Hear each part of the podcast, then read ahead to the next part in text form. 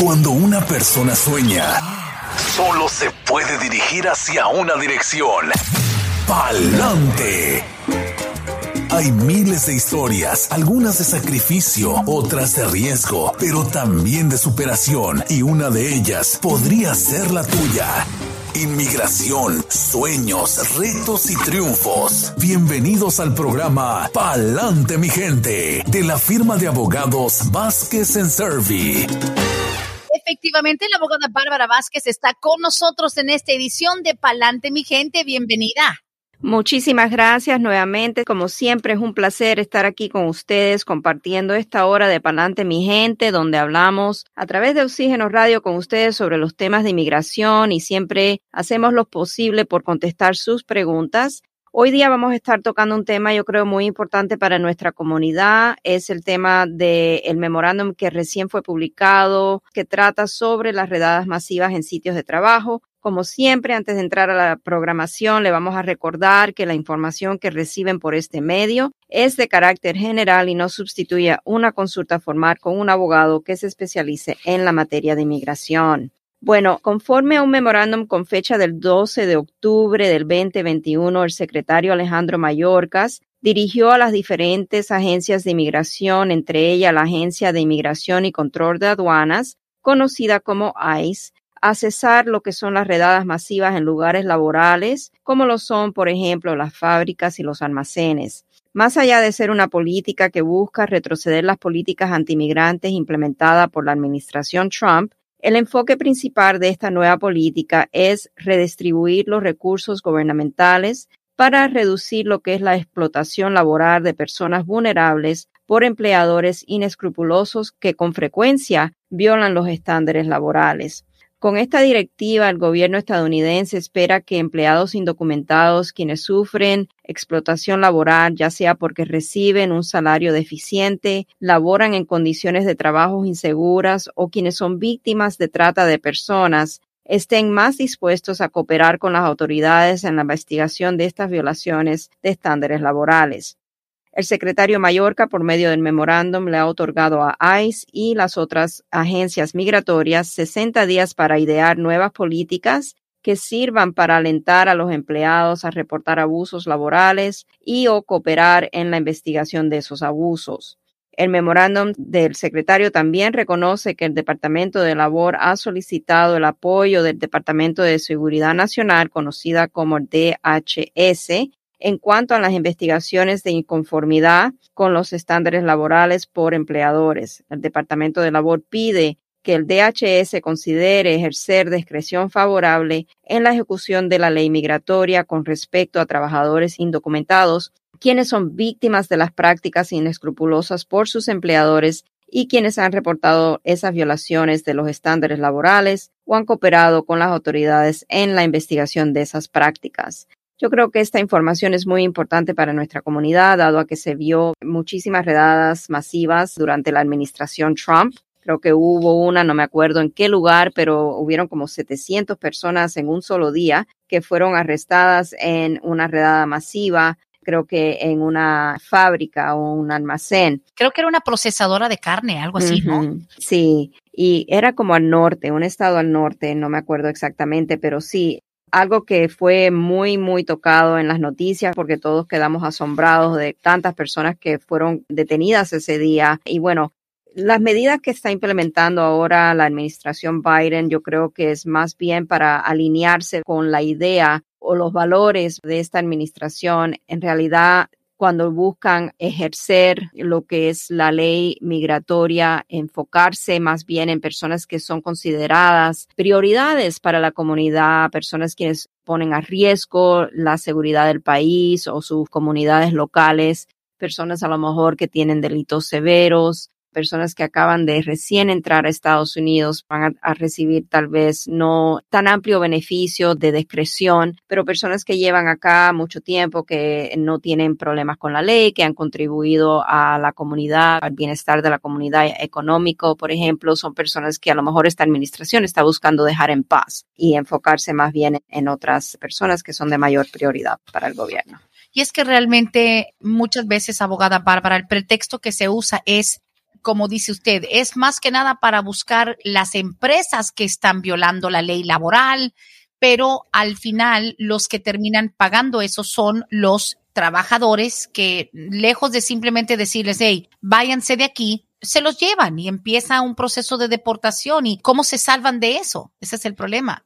Exactamente, y por eso yo creo que la meta de esta nueva política es, ok, no vamos a tampoco hacernos de la vista gorda, es lo que está diciendo el gobierno, no vamos a dejar que los empleadores sigan violando lo que son los estándares laborales, vamos a enfocar los esfuerzos y los recursos hacia esas empresas que están usando su poder económico para explotar lo que son los trabajadores en posiciones vulnerables, pero cuando lleguemos a hacer nuestro trabajo, estamos hablando del gobierno, ¿verdad?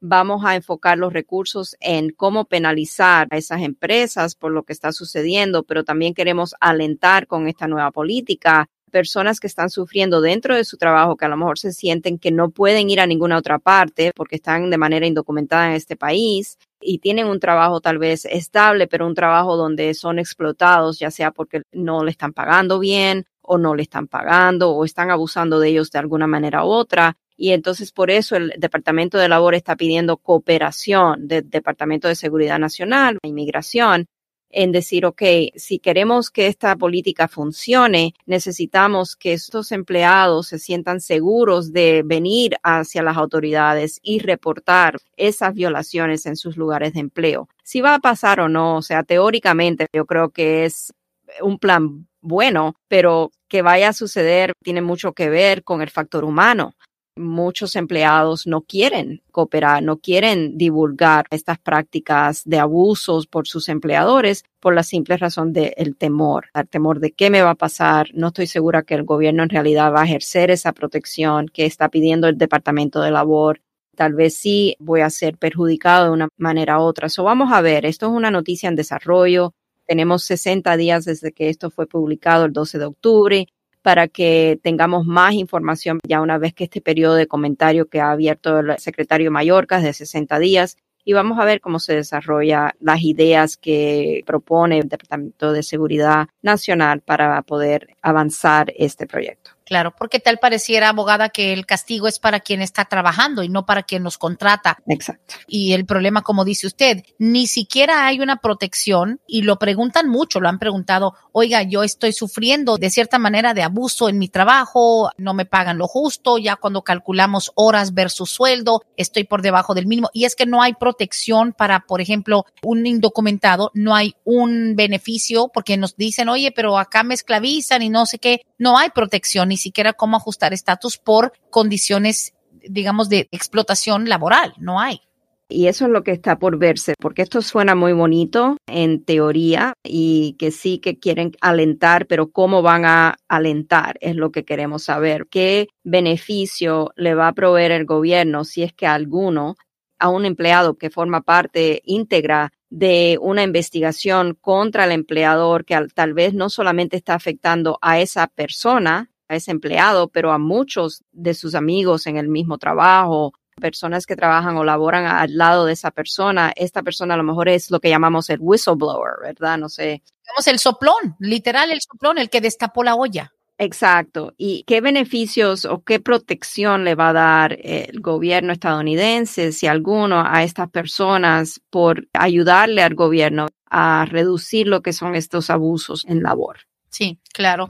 Y aparte de eso, que al final, en el corazón del asunto migratorio, lo que mueve a las personas a tomar decisiones de alejarse de su país es precisamente el trabajo, abogada. Imagínese que el trabajo también sea ahora para muchos un lugar donde están expuestos al riesgo y, y, buscando en lo que usted platica, esa redada de casi 700 personas en una planta en Mississippi, 700 personas. Imagínese, o sea, ahí se les tuvo que haber ido fácilmente el 90% de la fuerza laboral. Exactamente. Vamos a ver, Brenda, porque sí hablan de posiblemente ejercer esta discreción favorable y no ejecutar la ley de inmigración contra personas que están ayudando a las autoridades, pero ok, eso es algo que es como una curita, tapa un poco lo que sería una herida inmediata, una herida abierta inmediata que sería, ok, me han descubierto, he tratado de hacerlo correcto, pero ahora estoy al descubierto porque estoy indocumentado en el país, no van a ejecutar una orden de deportación en mi contra, no me van a poner en trámite de deportación, pero ¿qué tan largo va a ser esa protección? Y eso es lo que no sabemos, muchas cosas que no sabemos todavía. Todavía, y ese es el caos que se desata cuando hay una nueva declaración o alguna novedad con inmigración. Al aire con la abogada Bárbara Vázquez, el podcast Palante mi gente, 770-686-3424 es la línea de teléfonos y las llamadas en vivo siempre toman prioridad por el tiempo que la gente invierte esperando en la línea y en sus trabajos, pero la línea de texto 770-927-8015 Dice por aquí, una pregunta, mis papás llevan apenas un año de ser residentes por medio de mi hermano que sí es ciudadano. Yo tengo 26 años, pero soy indocumentada. ¿Me pueden pedir ya? Estoy soltera. Gracias. Sí, o sea, los padres residentes pueden pedir a sus hijos mayores de 21 años de edad siempre y cuando el hijo siempre durante todo el proceso se quede soltero. Lo que necesitamos saber es, obviamente, más información de cómo entró la persona a Estados Unidos, si está aquí, no sabemos si está aquí presente en Estados Unidos de manera indocumentada o si se encuentra en su país y si requiere de un perdón o no requiere de un perdón. Todas estas cosas son muy importantes, factores muy importantes para nosotros determinar cuál sería la estrategia, porque en este caso, el padre o la madre la puede pedir, va a estar en una categoría de preferencia donde hay demora, no va a ser inmediato lo cual pueden haber muchas diferentes evoluciones en lo que son los cambios de ley migratoria. Pero por el momento sabemos que sí, el padre la puede pedir y durante el proceso, eso es lo más importante, si se casa y el padre que la pide todavía sigue como residente, entonces esa solicitud se pierde. No hay un tiempo exacto que el patrocinador tiene que ser residente para poder pedir un hijo. Eso lo puede hacer inmediatamente cuando ya el padre se convierta en residente permanente lo que tenemos que saber es que el hijo va a calificar eventualmente y que no hay algún impedimento, que tengamos que lidiar con ese impedimento para poder lograr la meta, que es recibir la residencia. Si fue una entrada indocumentada, dice yo tenía un año y medio cuando entré indocumentada con mis papás. Ok, so va a necesitar seguramente de un perdón, o sea, necesitamos más información. No sabemos si está bajo DACA, no sabemos si está. Right, muchas cosas que tenemos que saber pues ya saben que el número telefónico de Vázquez y Servi 678-303-0018. Tengo aquí, a ver, Susana me escribe un poquito complicado, pero prácticamente lo que quiere saber es que ella en el 99, entrando a los Estados Unidos de México, dice, me detuvieron en la frontera, me devolvieron, tengo ese intento de entrada. Entonces dice que ahora, después de seis años casada con un ciudadano, quiero hacerlo del VAWA por cuestiones de abuso. Quiero saber si la detención en el 99 en la frontera cuando entró de México la descalifica si trata de hacer el VAWA. Dice, ¿será que tengo el castigo permanente? ¿Qué me puede decir la abogada? Es prácticamente el resumen de su pregunta. Lo que vamos a necesitar es, como siempre, más información, pero voy a tratar de, en términos generales, contestar esta pregunta. La detención en la frontera en México, a no ser que la persona presentó algún documento falso para tratar de entrar de manera indocumentada o que la persona estaba llegando tratando de pasar a otra persona consigo de manera indocumentada, casi siempre, no, no siempre, son detenciones que resultan en un regreso voluntario, no sea que hubo una declaración de ciudadanía estadounidense o algo mal que pasó durante la frontera aparte de querer entrar. Si la persona es nativa de México, ¿verdad? El país contiguo con Estados Unidos, entonces puede ser que eso haya sido simplemente un regreso voluntario. Algo que vamos siempre a mirar, porque aunque vamos a proceder o vayamos a proceder con el VAWA, queremos estar seguros de que no haya ningún impedimento para poder lograr lo que sería no solamente el beneficio del VAWA, pero eventualmente la residencia permanente a través de una aprobación del VAWA. Siempre en estos casos empezaríamos con un pedido del FOIA para determinar si hubo una deportación expedita o exactamente qué pasó en la frontera, si la persona usó un alias, muchas cosas que se tienen que investigar, pero no le diría que se desanime de hacer los trámites y empezar por una fase investigatoria. Siempre se puede someter la I-360 mientras estemos esperando alguna información del gobierno y para eso necesitaremos que la persona se recuerde lo más posible si usó otro nombre, porque toda esa información la quieren saber en el formulario que vamos a hacer. Muy bien, muchísimas gracias, abogada. Gracias por las preguntas. Vamos a continuar, ahí se están juntando bastantitas. Dice, buenos días a la abogada. Yo logré traer a mi hijo con visa de turista desde El Salvador hace seis años, pero yo entré indocumentada. Eh, estoy en proceso de ajustar por medio de mi esposo ciudadano. Mi hijo califica o tendría que él empezar de cero porque él entró legal? O sea, es lo único, está como confusa la pregunta, pero el hijo sí entró con visa de turista hace seis años, pero la mamá, que es indocumentada, está arreglando por medio de su esposo ciudadano. Lo que necesitamos saber nuevamente es, por ejemplo, cuándo ocurrió el matrimonio entre la señora y su esposo para ver si el esposo va a calificar como padrastro para entonces él poder hacer una petición familiar por el hijo, dado a que el hijo entró de manera documentada con una visa de turista. Es una de las cosas que tendríamos que saber. También tendríamos que saber qué edad tiene el hijo actualmente. Si es menor de 21 años de edad, es considerado un familiar inmediato y podría tal vez hacer lo que es un ajuste de estatus aquí dentro de Estados Unidos. O la edad que tiene el hijo es algo muy importante saberlo. Cuando se casaron, saber si se casaron antes de que el hijo cumpliera los 18 años de edad para que entonces el, el esposo califique. El esposo como ciudadano americano, si sí califica como padrastro, tendría que hacer una petición por separada por el hijo si el hijo tiene menos de 21 años de edad. Si el hijo ya es mayor de 21 años de edad, entonces, de todas maneras, dado que él va a solicitar a la esposa o está solicitando a la esposa y ella es un familiar inmediato, el hijo no va a quedar dentro de esa solicitud. So, siempre va a tener que hacer una solicitud por separado, ya sea categoría preferencial, dependiendo de la del hijo, o categoría de familiar inmediato. Ok, perfecto. Bueno, hay varias cosas que hay que saber ahí.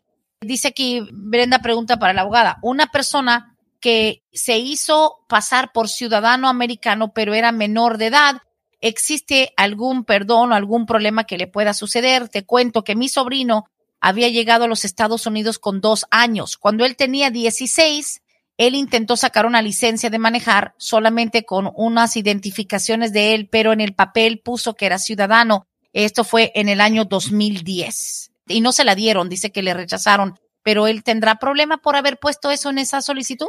Es posible, la menoría de edad no es suficiente base para que le descalifiquen o desestimen lo que es una declaración de ciudadanía estadounidense falsa. Lo que hay que demostrar aquí es que por alguna razón él siempre pensó y que tenga alguna manera de colaborar eso, que él era ciudadano americano, que él había nacido aquí en Estados Unidos. Por ejemplo, hay personas que a veces los padres le mienten desafortunadamente, porque no quieren que el hijo descubra la realidad de que es una persona indocumentada por muchas razones. Un padre puede tener muchas razones por hacer eso y no es que estamos juzgando, puede haber sido porque a lo mejor no quiere que el hijo se sienta fuera de lugar en la escuela, que a lo mejor se siente abochornado o se sentiría abochornado por ser indocumentado si los padres le presentaron a ese hijo a lo mejor un acta de nacimiento de una persona ciudadana estadounidense y esa acta era falsa y el hijo toda su vida desde que tuvo sentido de razón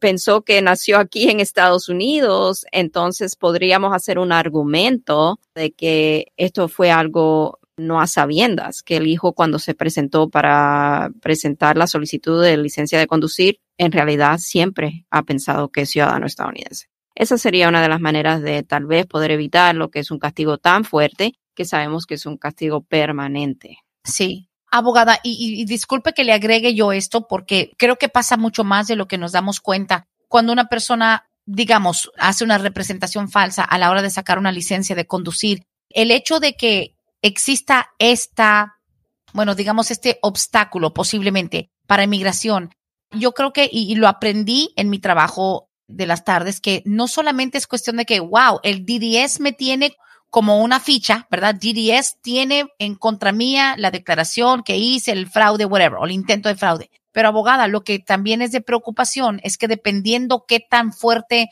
quiera proceder DDS, DDS te puede poner cargos criminales en el condado donde lo hiciste.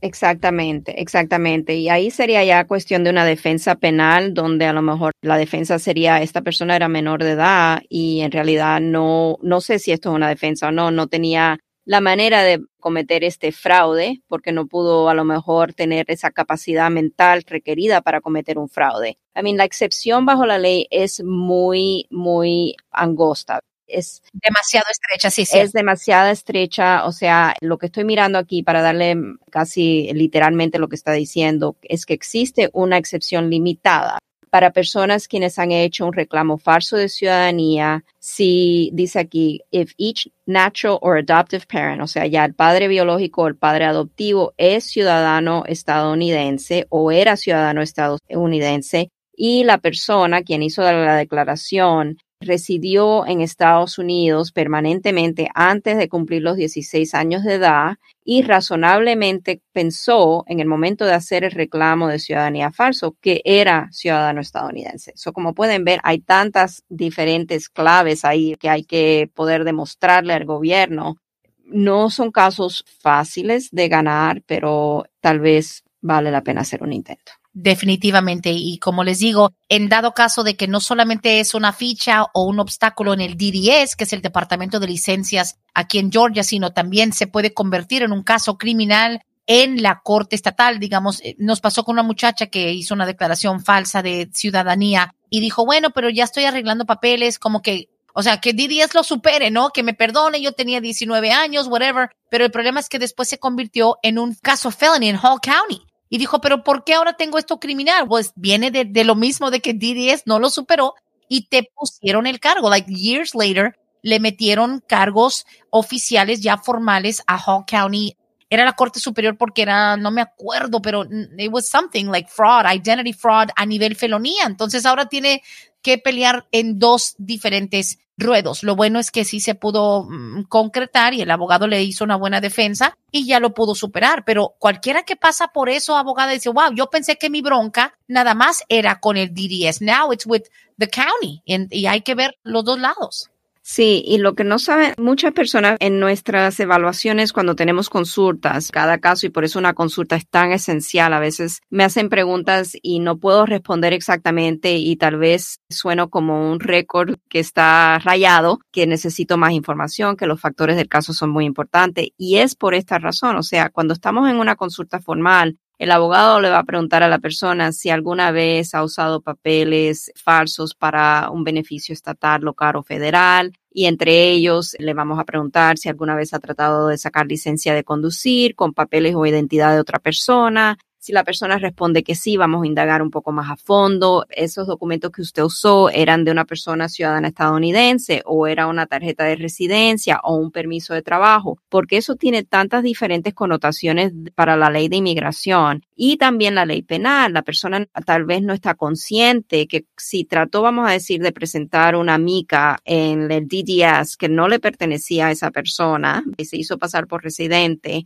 que después, cuando la persona ya reciba el beneficio de la residencia verdadero legalmente, cuando se presenta a sacar su licencia bajo su identidad verdadera, ahí va a tener el DDS ese record, ese historial de que la persona intentó o que tuvo ya una licencia de conducir bajo otra identidad. Y ahí es donde se viene todo este rollo de los casos donde las personas entonces son llamadas a corte, le ponen cargos penales, como el mismo ejemplo que estás dando. Brenda. Claro, sí, nos ha tocado, nos ha tocado ver que una persona que por años usó la identidad de una señora que tenía TPS, una señora mexicana, usó por como 12 o 13 años el nombre y fecha de nacimiento y todo de una señora salvadoreña con TPS que le dijo yo te lo presto porque yo no trabajo, yo no sé qué, pero la cosa es que cuando ella arregló papeles, la señora mexicana con su esposo y ya tenía todo, fue con su green card feliz, recién estrenadita, fue con la green card al DDS y le dijeron, oiga, pero pues, ¿qué quién es usted? No, pues soy Guadalupe. Y dicen, pero ¿y quién es Xiomara? Y se puso blanca, dijeron, dijo ella, no, yo soy Guadalupe, yo soy, mira mi green card. Dicen, sí, pero estas huellas le pertenecen a Xiomara. Y luego buscaron y dicen, es la foto suya, es la misma persona, ahora con dos nombres. Y esa señora, al ser, digamos, residente permanente, tiene que esperar a que se haga ciudadana, porque si ella se enfrenta a esa situación, podría pedir la green card. ahora está esperando cinco años para hacerse ciudadana y cerrar ese caso, imagínese. Y ahora no puede tener, siendo green card holder, no puede tener licencia de Georgia hasta que sea ciudadana y pueda cerrar el caso, imagínese. Exactamente, o sea, tantos problemas que se crean y a veces a uno, a los clientes se le hace fácil porque la persona, o sea, por necesidad, necesitan trabajar, necesitan estar bien, no quieren estar con ese tema de que eh, si me para la policía no tengo licencia, voy a caer en la cárcel, me van a interceptar inmigración. Entendemos esos problemas, pero lo más importante es que cuando usted esté en un proceso de inmigración que divulgue la información a su abogado, porque ya una vez que esos documentos lleguen a manos de inmigración, ya una vez que usted a lo mejor logra la residencia perfectamente, tiene que estar consciente de que ahí no termina a veces los problemas. A veces los problemas empiezan después, porque como estamos hablando, lo de la licencia de conducir sacando un ID o licencia de conducir con un ID, una identidad de otra persona, antes de convertirse en residente, eventualmente va a tener problemas, especialmente, Brenda, con la tecnología que tenemos hoy día que es tan avanzada. Esto de los biometrics, donde miden la cara de la persona cuando le toman una foto, miden lo que es cuánto espacio tiene de ceja a ceja, qué tan ancha es la nariz, la boca, la cara, o sea, todas estas cosas de la tecnología hoy en día está bien avanzado. Mientras más avances hay, más fácil le es al gobierno tener información de algo que ha hecho una persona en un pasado. Hay que tener mucho, mucho, mucho cuidado. Definitivamente. Reconocimiento facial busca hasta cualquier cicatriz, cualquier mancha más que nada por lo profundo que es la pregunta, porque hay gente que dice, ya arreglé mis papeles y ahora resulta que en mis huellas hay una bronca por ahí de algo que hice hace 20 años, ya, va a salir. Las huellas te siguen por toda tu vida. Entonces, lo que hayas hecho, pues sí, de repente hay que darle la cara. Porque algo que dijiste hace un momento sobre la señora que ahora tiene que primero hacerse ciudadana para poder entonces recibir lo que es la licencia. Tenemos que tomar en cuenta que si esa señora no divulgó durante el proceso de residencia que cometió una representación falsa anteriormente porque a lo mejor usó ese permiso de trabajo, lo renovó tal vez con la identidad de esa persona, o sea, quién sabe lo que haya hecho esa señora con esa identidad. Si algo hizo que tiene como propósito tener un beneficio migratorio, vamos a apartar lo que es la licencia de conducir porque eso no es un beneficio migratorio, eso es un beneficio estatal pero si ella renovó el TPS, si a lo mejor hasta viajó con un advance parole, con esa identidad para viajar, etcétera, lo que haya hecho, es importante saber si ella declaró esa representación falsa en su trámite de residencia permanente, porque si no, entonces ahora cuando ella vaya a hacer su trámite para la ciudadanía, puede poner en peligro lo que es la residencia, porque le van a mirar cualquier historial penal que tenga, cualquier cargo penal que tenga. Hay que tener mucho cuidado. Sí, no, no, hasta, hasta eso. Y, y qué bueno que lo menciona, porque estas son conversaciones que hay que tener, porque la gente dice, ay, pero es que, ¿por qué no me dijo que eso me podía pasar? Esa señora estaba consciente y de hecho estuvo diciéndole al abogado Sperling, dice, es que yo ya, eso lo divulgué, dice, ya me perdonó inmigración.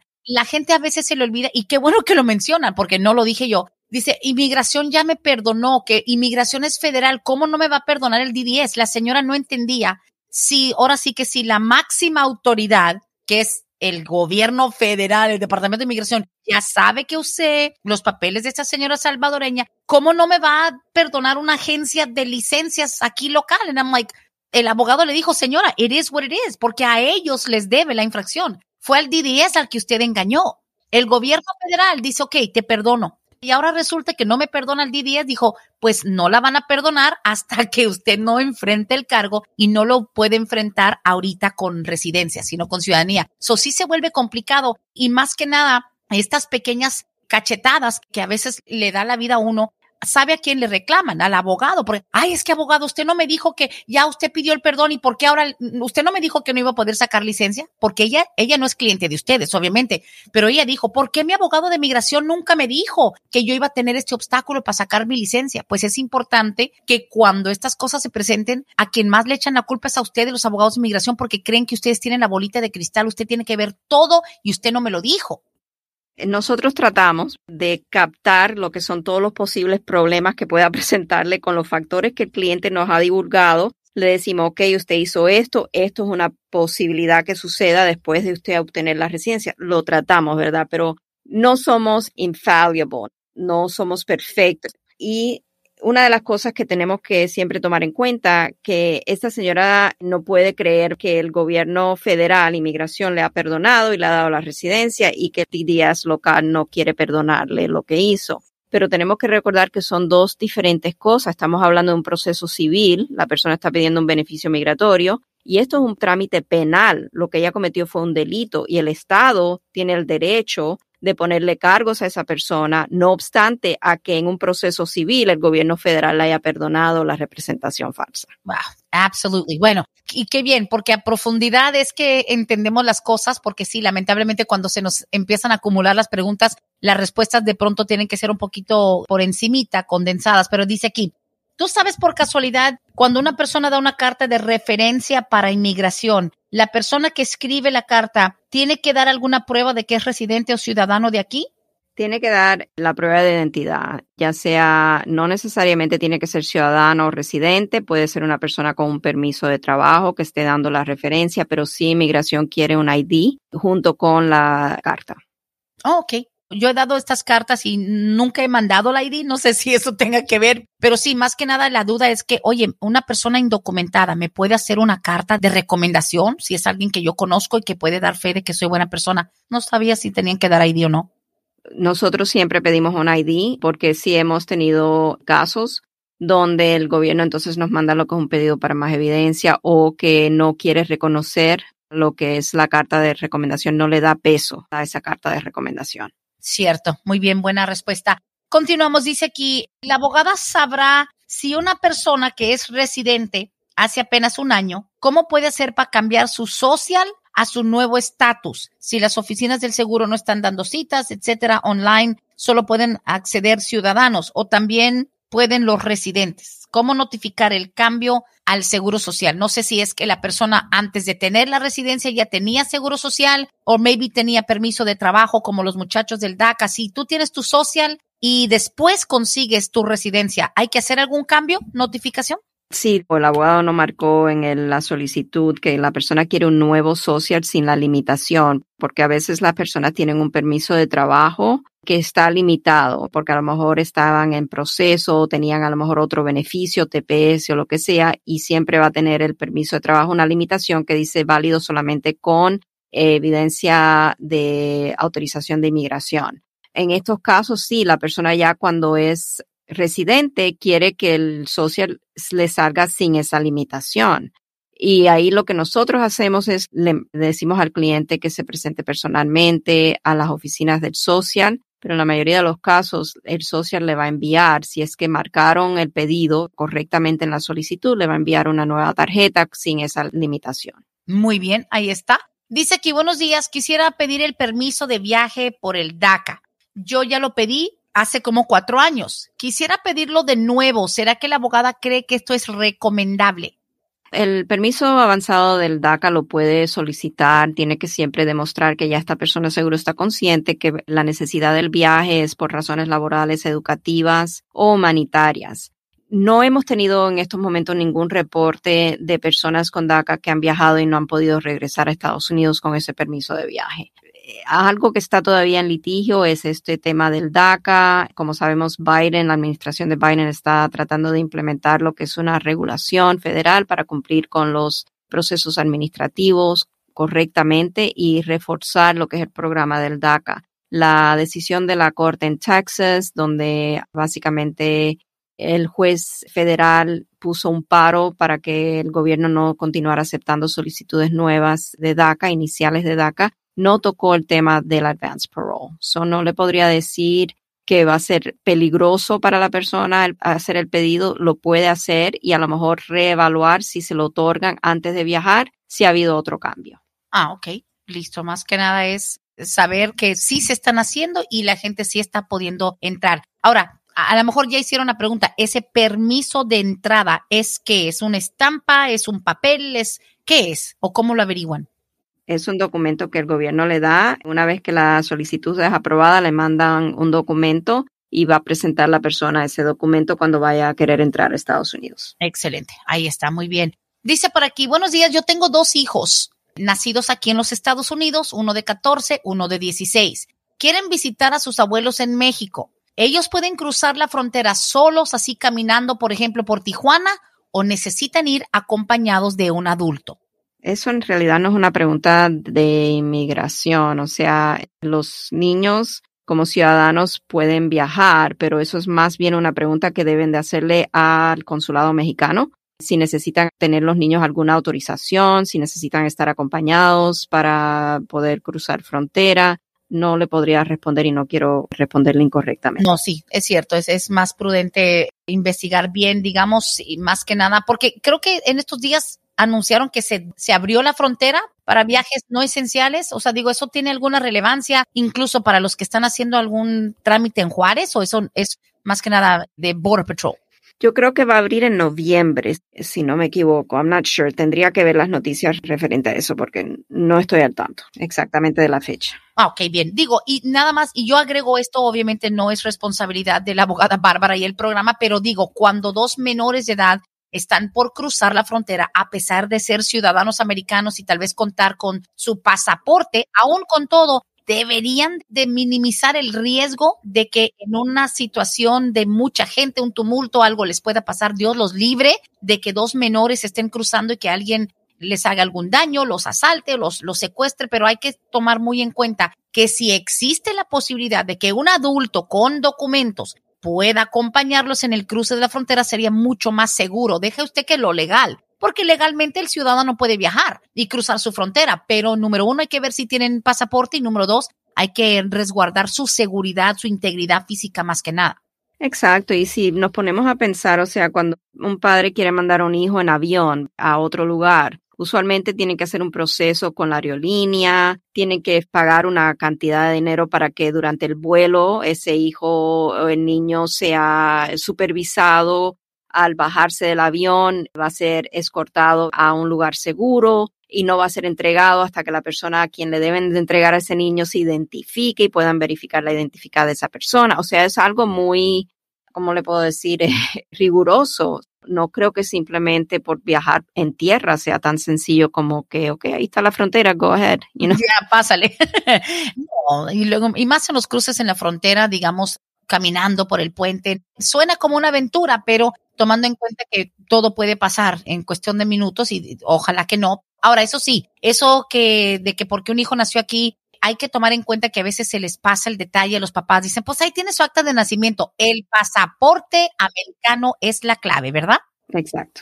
Ok, got it. Aquí dice, Brendita, que no se te pase mi pregunta. ¿Alguna persona que ya fue deportada y tiene castigo de 10 años, ¿habrá forma de pedir el perdón antes de cumplir los 10 años o tienen que esperarse? Nos pregunta Patricia. Lo que necesito saber, estoy pensando, si la persona tiene el castigo permanente de 10 años, tiene que cumplir los 10 años antes de ser elegible para solicitar el perdón y también va a necesitar solicitar posiblemente un permiso de reingreso a Estados Unidos. Necesito saber un poco más de información para poder contestar la pregunta porque tenemos personas, por ejemplo, que tienen un castigo de 5 años, no 10 años, porque fue una deportación expedita. So, I mean, cuando dicen deportación, necesito saber qué castigo exactamente la persona tiene y eso va a depender de los factores del caso. Es verdad, es cierto que esta pregunta yo creo que más que nada es para aclarar una duda de algo que tal vez escuchó. Dice, buenos días, Brendiux. Escuché a una persona decir que hay algo llamado parole que se le da a los padres indocumentados cuando sus hijos cumplen 21 años para darles según la entrada legal. ¿Esto es cierto? No, está confundiendo algo, yo creo, esta persona con lo que es un parole in place. El parole in place en realidad es algo para padres quienes han entrado de manera indocumentada a Estados Unidos y tienen un hijo ciudadano estadounidense que esté en el ejército. Pero no es necesario que el hijo tenga 21 años de edad para que el gobierno considere este pedido de parole in place. No sé si por ahí es algo que están pidiendo, pero simplemente por tener un hijo ciudadano de 21 años de edad, el gobierno no le va a autorizar un parole a los padres para que tengan una entrada legal al país.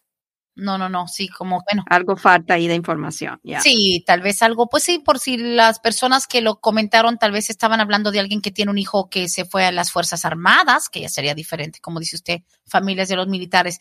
Aquí me preguntan, Imelda tiene ya varias semanas diciendo, ay, Brendita, no hiciste mi pregunta y sí es cierto, y se me estaba pasando comentárselo, tal vez usted sí ha estado pendiente, abogada Bárbara, sé que mucha gente aquí en Atlanta conoce a Eduardo Samaniego, este muchacho que nunca pudo tener DACA por la edad de entrada, pero este muchacho que se convirtió en un alumno muy decorado, se ganó una beca, lo deportaron después de una cosa súper pequeña, según lo torturaron en las prisiones de migración, lo llevaron para México, lleva creo que un año, dos años allá. He came back. Hace poco él dijo, yo me voy, regreso a Estados Unidos porque mi deportación fue injusta. Bueno, la, la cosa es que tenía una organización. Imelda dice es que la abogada sabrá cómo se logró eso. Sabemos que Eduardo Samaniegos, muchacho, digamos, activista y todo lo que sea, muy conocido aquí, él logró entrar y él después dijo, you know, uh, thank you, la organización que me está apoyando en mi regreso, en lo que yo peleo mi deportación. Y a mucha gente dicen, oye, pero si lo deportaron, este fue este muchacho que pidió un taxi y no tenía el dinero, no se dio cuenta que no traía su cartera, el taxista le echó la policía, lo meten a detención de migración, a pesar de ser un brillante estudiante, tuvo una quemadura en su cuerpo por una explosión, bueno, ha pasado de todo, este muchacho estuvo ya en México un tiempo, ya regresó. Y mucha gente dice, oye, lo deportaron. ¿Cómo fue que él sí logró regresar? Hay ocasiones en donde una persona con el apoyo correcto dice, aunque me hayan deportado, yo pedí mi salida porque me estaban torturando en la, en la prisión de migración. How do people come back? Para pelear la deportación, ¿es algo súper, súper específico, abogada?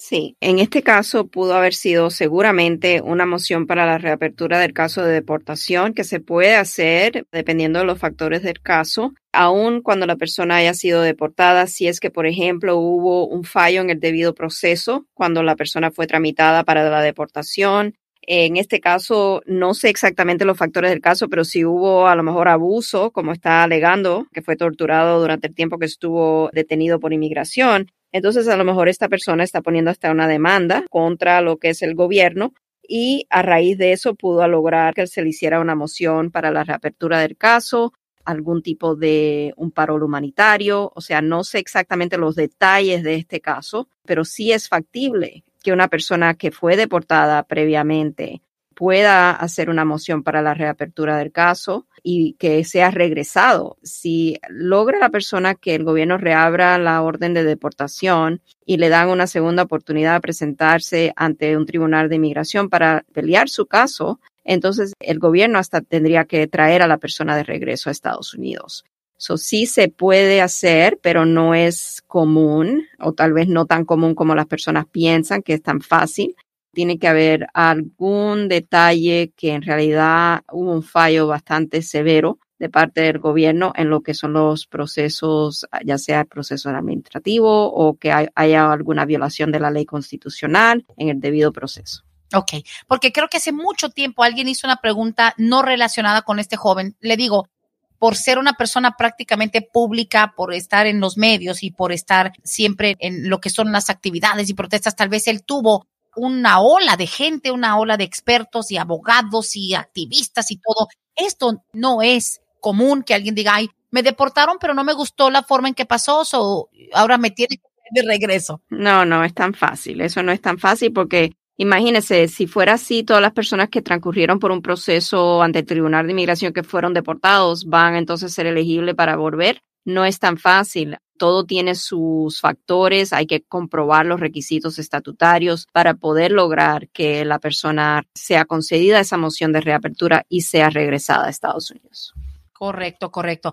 Últimas preguntitas, dice por aquí, a mi hija se le venció el DACA en julio, pero ya mandó la renovación en diciembre. Ya le mandaron a las huellas, pero no le ha llegado el permiso. ¿Esto es normal? Hay atrasos a nivel nacional, pero yo creo que ya ha pasado, yo creo que demasiado tiempo. No es normal. Esto no es normal. Si fue diciembre del 2020 que ella mandó su renovación, yo creo que ya está demasiado tiempo en espera para que le llegue el permiso. Algo anda mal.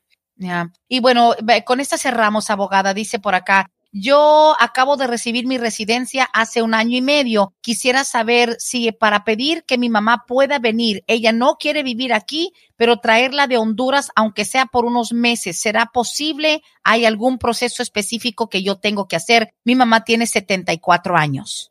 En realidad no hay un proceso específico que la hija residente tiene que hacer. Ella puede, si quiere, hacer una carta de invitación y le digo de antemano, nosotros no trabajamos eso porque esto es algo que en realidad la persona tiene que presentarse, la mamá tiene que hacer una solicitud para la visa de turista y debe de ser honesta, decir que tiene una hija residente aquí en Estados Unidos porque le van a preguntar si tiene familiares aquí. Y lo más importante es que la señora pueda demostrar que está bien vinculada en Honduras, o sea, que tiene su casa, si tiene beneficios de retiro, que tiene familia, que tiene vínculos allá por los cuales ella va a regresar. Entonces siempre va a ser a la discreción de la embajada americana otorgarle o no la visa de turista. La hija puede decir, ok, le voy a mandar una carta de invitación a mi mamá, donde yo voy a estar demostrando que cuando ella esté aquí de visita, yo voy a cargar con los gastos de ella, que ella básicamente no va a venir a trabajar, etcétera. Pues interesante la respuesta, como bien dice la abogada, pues es cuestión de a ver qué tan fuerte es el caso para que pida una visa de turista, o sea que una residente no puede decir invito a mi mamá unos meses para que venga, hay un proceso y es precisamente el de la entrada como turista. Ay, abogada Bárbara, gracias como siempre y cualquier cosa, cualquier pregunta que nos entre después del programa las estaremos guardando para la próxima edición. Muchísimas, muchísimas gracias. De nada, un placer como siempre haber estado aquí compartiendo con ustedes y como siempre los esperamos para el próximo martes en Palante mi gente. Muchas gracias, Brenda. Hasta aquí hemos llegado hoy, pero siempre vamos Palante mi gente con Vázquez en Servi. Hasta la próxima.